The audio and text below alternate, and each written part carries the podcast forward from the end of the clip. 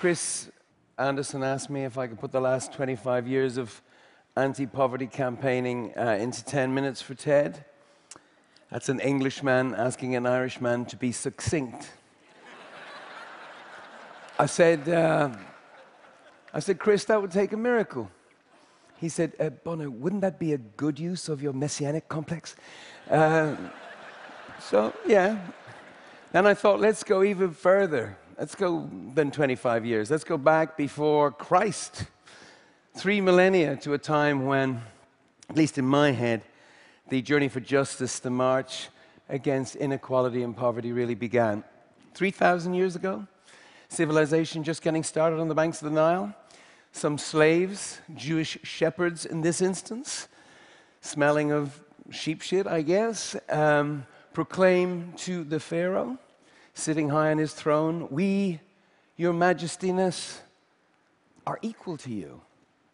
And the Pharaoh replies, Oh no, you, your miserableness, have got to be kidding. And they say, No, no, that, that's what it says here in, in, in our holy book. Cut to our century, same country, same pyramids, another people spreading the same idea of equality with a different book. This time it's called the Facebook. Crowds are gathered in Tahrir Square. They turn a social network from virtual to actual and kind of rebooted the uh, 21st century. Not to undersell how messy and ugly the aftermath of the Arab Spring has been, neither to oversell the role of technology, but these things have given a sense of what's possible when the age old model of power, the, the pyramid, gets turned upside down, putting the people on top and the pharaohs of today on the bottom, as it were. It's also shown us that something as powerful as information and the sharing of it can challenge inequality because facts, like people, want to be free. And when they're free, liberty is usually around the corner, even for the poorest of the poor. Facts that can challenge cynicism and the apathy that leads to inertia. Facts that tell us what's working and, more importantly, what's not, so we can fix it. Facts that, if we hear them and heed them, could help us meet the challenge that Nelson Mandela made back in 2005 when he asked us to be that great generation that overcomes that most awful offense to humanity, extreme poverty. Facts that build a powerful momentum. So I thought, forget the rock opera, forget the bombast, my usual tricks. The only thing singing today would be the facts. For I have truly embraced my inner nerd. So exit the rock star,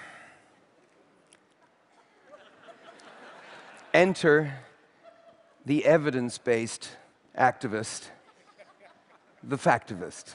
And, and what the, the, because what the facts are telling us is that the long, slow journey, humanity's long, slow journey of equality is actually speeding up. Look at what's being achieved. Look at the pictures these data sets print. Since the year 2000, since the turn of the millennium, there are 8 million more AIDS patients getting life saving antiretroviral drugs. Malaria, there are eight countries in sub Saharan Africa that have their death rates cut by 75%.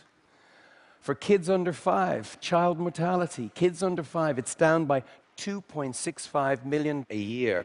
That's a rate of 7,256 children's lives saved each day. Wow. Wow. Let's just stop for a second, actually, and think about that. Have you read anything anywhere in the last week that is remotely as important as that number?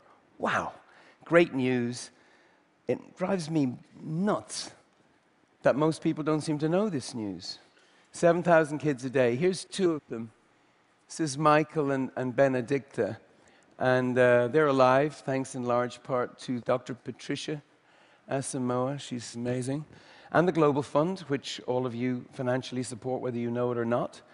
And uh, the Global Fund provides antiretroviral drugs that stop mothers from passing HIV to their kids. This fantastic news didn't happen by itself. It was fought for, it was campaigned for, it was innovated for. And this great news gives birth to even more great news. because the historic trend is this the number of people living in backbreaking, soul crushing extreme poverty has declined from 43% of the world's population in 1990 to 33% by 2000, and then to 21% by 2010. Give it up for that. Halved. Halved. Now, the rate is still too high, still too many people unnecessarily losing their lives. There's still work to do, but it's, it's, it's heart stopping. It's mind blowing stuff. And if you live on less than $1.25 a day, if you live in that kind of poverty, this is not just data, this is everything. If you're a parent who wants the best for your kids, and, and I am, this rapid transition is a route out of despair and into hope. And guess what? If the trajectory continues, look where the amount of people living on $1.25 a day gets to by 2030. Can't be true, can it? That's what the data is telling us. If the trajectory continues, we get to, wow, the, the zero zone. For number crunchers like us, that is the erogenous zone. and it's fair to say that I am by now sexually aroused by the collating of data.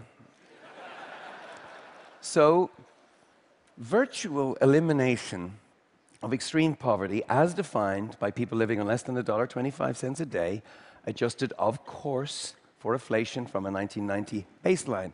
We do love a good baseline. That's amazing. Now, I know that some of you think this progress is all in Asia or Latin America or model countries like Brazil, and who doesn't love a Brazilian model? But look at sub Saharan Africa. There's a collection of 10 countries, some call them the Lions, who in the last decade have had a combination of 100% debt cancellation, a tripling of aid, a tenfold increase in FDI, that's foreign direct investment, which has unlocked a quadrupling of domestic resources, that's local money, which, when spent wisely, that's good governance, cut childhood mortality by a third, doubled education completion rates, and they too halved extreme poverty. And at this rate, these 10 get to zero too. So the pride of lions is the proof of concept. There are all kinds of benefits to this. For a start, you won't have to listen to an insufferable little jumped up Jesus like myself. How about that?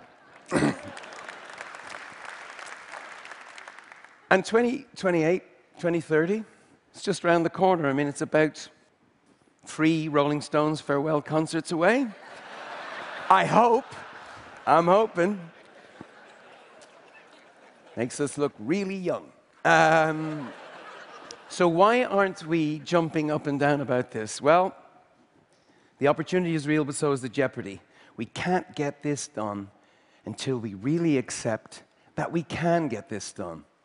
Look at this graph. It's called inertia. It's how we screw it up.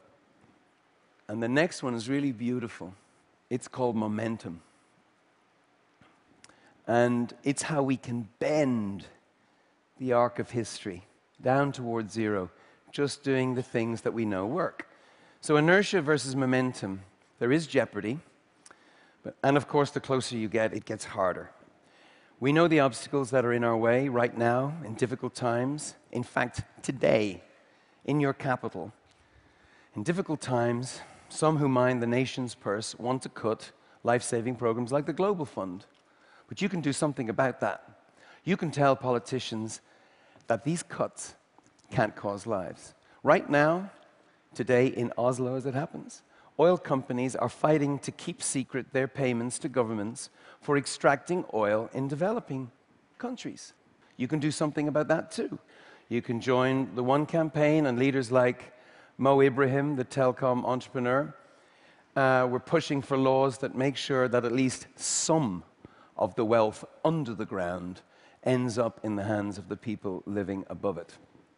And right now, we know that the biggest disease of all is not a disease, it's corruption. But there's a vaccine for that too. It's called transparency, open data sets. Something the TED community is really on it. Daylight, you could call it. Transparency. And technology is really turbocharging this. It's getting harder to hide if you're doing bad stuff. So let me tell you about the U report. So I'm really excited about it. It's 150,000 millennials all across Uganda, young people armed with 2G phones, an SMS social network exposing government corruption and demanding to know what's in the budget and how their money is being spent. This is exciting stuff. Look, once you have these tools, you can't not use them. Once you have this knowledge, you can't unknow it. You can't delete this data from your brain, but you can delete the cliched image of supplicant, impoverished peoples not taking control of their own lives. You can erase that. You really can, because it's not true anymore. it's transformational. Uh, 2030, by 2030, robots not just serving us Guinness, but drinking it. By the time we get there, every place with a rough semblance of governance might actually be, you know, on their way. So I'm here to, uh, I guess we're here to try and infect you with this virtuous data-based virus, the one we call factivism. It's not going to kill you. In fact, it, it could save countless lives. I guess we in the One campaign would love you to be contagious, spread it, share it, pass it on. Uh, by doing so, you will join us and, countless others in what I truly believe is the greatest adventure ever taken, the ever demanding journey of equality. Could we really be the great generation that Mandela asked us to be? Might we answer that? clarion call with science, with reason, with facts, and dare I say it, emotions. Because, as is obvious, factivists have feelings too. I'm thinking of Wael Ghonim, though. Some of you know him. He set up one of the Facebook groups behind the Tahrir Square in Cairo. He got thrown in jail for it, but I have his, his words tattooed on my brain. We are going to win because we don't understand politics. We are going to win because we don't play their dirty games. We are going to win because we don't have a party political agenda. We are going to win because the tears that come from our eyes actually come from our hearts. We're going to win because we've dreams and we're willing to stand up for those dreams. Wael is right. We're going to win if we work together as one because the power of the people is so much stronger than the people in power. Thank you.